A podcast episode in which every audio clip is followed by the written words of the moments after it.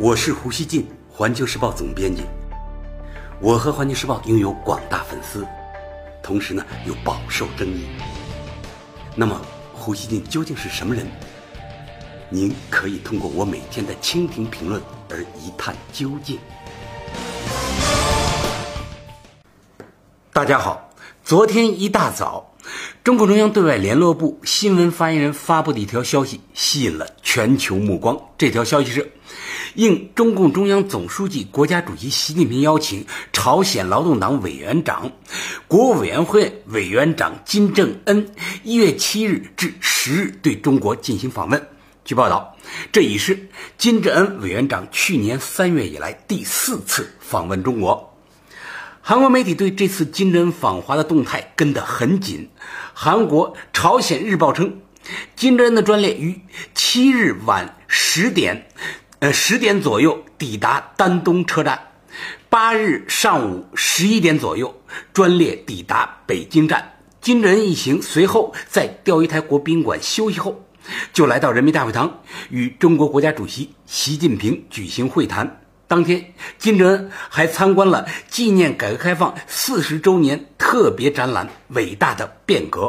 韩国 KBS 电视台说，这是金正恩新年的首次外访，也是中国国家主席习近平今年首次迎接到访的外国元首。而今年又恰逢中朝建交七十周年。韩联社说，与以往不同的是，中朝双方在金正恩抵达北京后立即公布相关消息。朝鲜媒体还公开了金正恩和李学主出发前在火车站检阅仪仗队的视频。韩国日报引述消息人士的话说。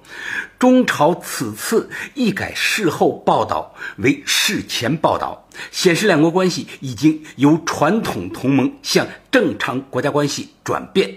特别是朝鲜希望借此对国际社会展现朝鲜正常国家的色彩。英国《独立报》说。朝中在金正恩抵达中国时就宣布其访问，打破了过去的惯例，这是朝鲜信心日益增强的迹象。此外，有报道说，一月八日是朝鲜领导人金正恩的生日。老胡觉得这个细节呢，尤其显示了中朝两国和两国领导人当下的亲密。韩国日报说。鉴于八日是金正恩的生日，中方很有可能准备了特别的生日礼物。有分析认为，金正恩在中朝建交七十周年之际，在自己生日当天抵达访问，凸显其希望扩大中朝全面合作的强烈愿望。今日美国报则称，金正恩此访为生日访问。除了生日当天访华外，外界呢还注意到金正恩这次访问的众多细节。韩国 KBS 电视台说，去年金正恩共三次对中国进行访问，时间呢均为两至三天，而这次访问时间共有四天。此外，这次朝鲜访华随行团队阵容强大。外媒报道说，随行的劳动党副委员长金英哲、副委员长李朱庸和外相李永浩都是负责对美谈判的外交通，而劳动党副委员长朴泰兴是经济通，人民武力相弩光铁是军方实权者。分析人士预计，中朝不仅会讨论美朝无核化谈判事宜，还会全面讨论朝鲜经济及安全问题。很多国际媒体注意到，金正恩此次访华有一个重要背景是，美朝正在紧锣密鼓地安排第二次金特会。美国总统特朗普六日在白宫被记者问到第二次美朝首脑会谈时说：“我们正在协商场地、时间和地点，会在不远的将来公布。”特朗普还说：“朝鲜非常明确地表示，他们想和我们见面，他们想见我们，我们也想见他们。让我们看看即将发生什么事吧。”但特朗普同时也提到，美国对朝鲜制裁依然全面有效，直到我们得到朝鲜契合的。确凿证据为止。会一直继续。美国有线电视新闻网 CNN 说，特朗普政府去年年底向第二次金特会的候选地派遣了考察组，这些地方包括越南、印尼、蒙古国以及美国的夏威夷等。有媒体注意到，朝鲜外务相李永浩和美国国务院代理助理国务卿纳珀恰好呢日前都曾访问过河内。分析称，第二次金特会落地越南几率很大。老胡觉得啊，美朝能尽快见第二次，对全世界来说都是好事。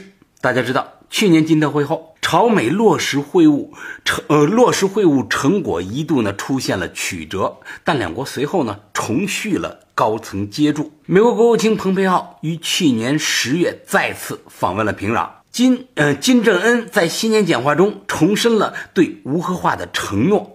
现在呢，很多人都在期待朝鲜半岛的无核化进程可以得到进一步的推动。有媒体认为，金正恩这次访华和第二次金特会关系很大。法新社称，这次访问将增强人们关于金正恩与特朗普举行会晤的猜测。金正恩要在此之前与中国领导人协调战略。韩联社说。金正恩访华揭开了新的一年朝鲜半岛外交外交战序幕。报道称，金正恩这次访华将有助于美朝无核化谈判，而且将成为韩朝美俄积极互动的信号弹。世界媒体还注意到啊，金正恩开启第四次访华时，正值中美贸易工作组在北京举行磋商。中国是否在借金正恩访华影响中美谈判呢？最权威的答案可能来自美国。美国国务卿蓬佩奥周一接受 CNBC 采访时，赞扬了中国对解决朝核危机所给予的支持。蓬佩奥还说，不认为美中贸易争端会影响到朝鲜问题，而中国已经非常清楚地向美国表示，这是两个不同的问题。值得注意的是啊，在回答这个问题的时候，蓬佩奥呢还不知道金正恩要访华的事，这可能从一个侧面说明了将朝鲜问题与中美贸易问题联系起来的美国人，要比中国这样想的人多得多啊！你看呢，很多记者呢都在就这个问题问蓬佩奥，蓬佩奥呢，所以就做了那样的回答。而在中国呢，因为两个时间点挨上了。所以呢，有的人脑子里可能也会一闪而过关于这个问题，但是呢，我想说，中国严肃的战略学者都不会这样考量。大家呢，通过各种渠道听到过呢不少外媒对中朝关系的评论，一定呢知道一些国际媒体，他们呢对中朝之间各种形式的接触呢有疑虑，主要是那些西方的媒体啊。老胡想说。我呢，很希望美国和韩国啊，尤其是这两个国家，他们应当呢准确认识中朝发展友好关系对推动半岛无核化的建设性意义。平壤，大家说他最缺的是什么呢？他最缺的就是国家安全的信心，而紧密的中朝关系是朝鲜安全感的最大的国际来源。没有中国的支持和鼓励，半岛无核化进程几乎呢不可能以和平的方式推进下去。因此，各方应坚定的视中国为无核化进程的助推者。半岛无核化关系中国的重大利益，支持半岛无核化是中国的长期坚定立场。老胡认为，短期的地缘政治需求和把半岛问题当一张牌打。所能带来的那点好处啊，都与半岛无核化所涉及的中国利益不可同日而语。中国绝不会为了前者而损失后者。大家知道啊，中国希望美朝直接谈判取得进展，因为呢，半岛危机说到底是美朝长期未能走出冷战的敌对所致。美朝关系改善啊。并且呢，商谈双方都能够接受的无核化及和解路线图，这呢是中方愿意看到的。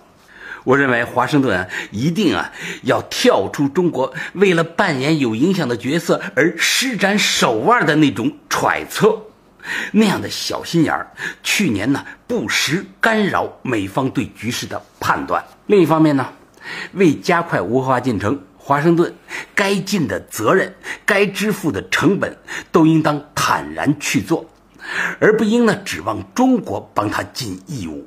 平壤一直对华盛顿能够守信保持着很深的疑虑，而消除这种疑虑，不是特朗普政府口头许些诺言就能做到的。华盛顿呢需要行动。美韩停止联合军演，大家看啊，就产生了很好的效果，使朝鲜呢炸毁核试验场和停止呃这个弹道导弹试射得到了回报。接下来，美国希望朝鲜做更多。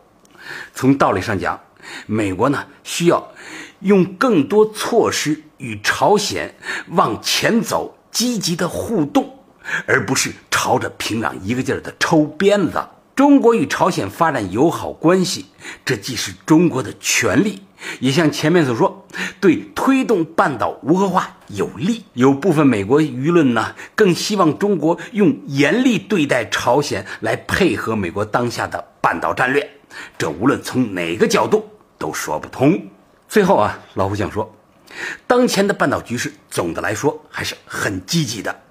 现在呢，那里没有了核试验和弹道导弹试射，没有了朝鲜与美国相互的极限威胁，这在特朗普上任之初是不可想象的。华盛顿呢，应当很珍惜来之不易的成果。这这当中呢，肯定也有特朗普他的一份功啊。及时跟进形势的发展，在坚决防止倒退的基础上，努力推动更大的成果形成，这应当是华盛顿做的。感谢收听今天的《火焰不乱语》，咱们下期见。